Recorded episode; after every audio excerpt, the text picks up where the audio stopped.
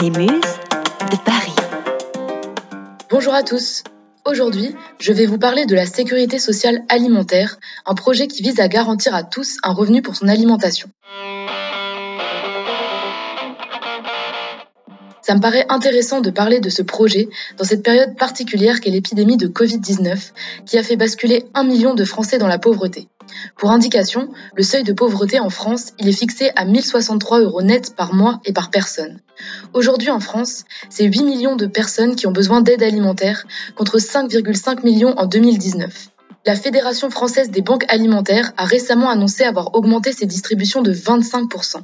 Je trouvais donc intéressant de partager avec vous ce projet qui est porté par plusieurs associations comme Ingénieurs sans frontières, le réseau Salaria, qui est une association d'éducation populaire, Miramap, une association qui regroupe les AMAP, c'est-à-dire les associations pour le maintien d'une agriculture paysanne, la Confédération paysanne et bien d'autres encore.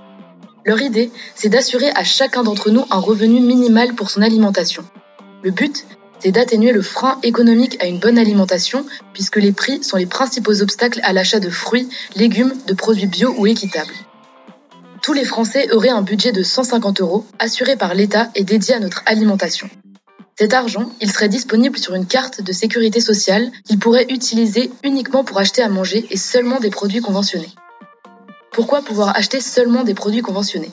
Parce que leur idée, ce n'est pas seulement de permettre à tout le monde de bien s'alimenter, c'est aussi de transformer le système agricole pour qu'il soit plus respectueux de l'environnement mais aussi des travailleurs de l'alimentaire seuls certains produits seraient conventionnés en fonction de critères environnementaux par exemple.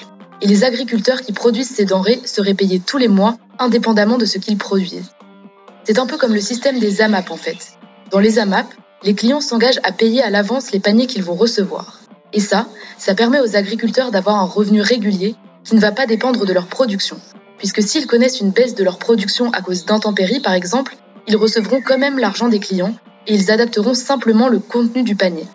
Ce système, dont s'inspire le collectif pour penser la sécurité sociale alimentaire, il permettrait d'assurer une sécurité financière aux agriculteurs.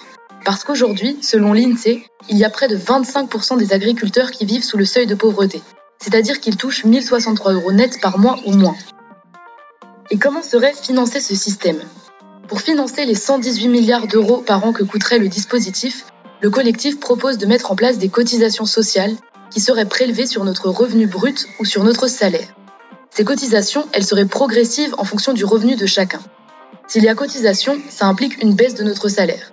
Mais cette baisse serait compensée par le versement des 150 euros chaque mois dédiés à notre alimentation. Et puis, d'autres pistes de financement sont envisagées, comme le fait d'ajouter une part patronale à cette cotisation sociale alimentaire. Comment faire ça?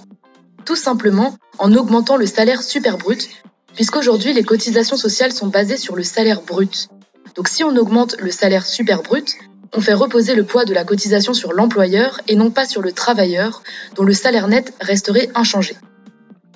Pour expliquer cette somme de 150 euros, il faut savoir que le collectif a évalué que le panier alimentaire moyen par mois d'un Français était de 235 euros et de 100 euros par mois pour les Français les plus précaires.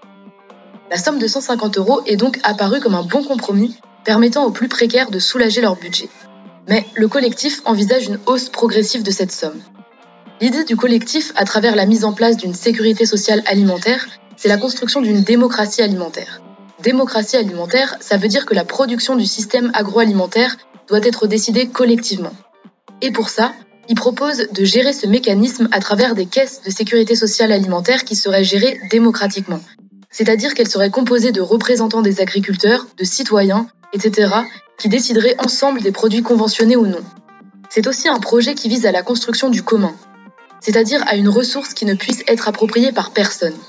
Pour eux, faire de l'alimentation un commun, c'est affirmer qu'aucun droit de propriété individuel ou collectif, public ou privé, ne peut s'opposer à la réalisation du droit à l'alimentation. C'est la fin de ce flash présenté par Marion Pivert pour les Muses de Paris.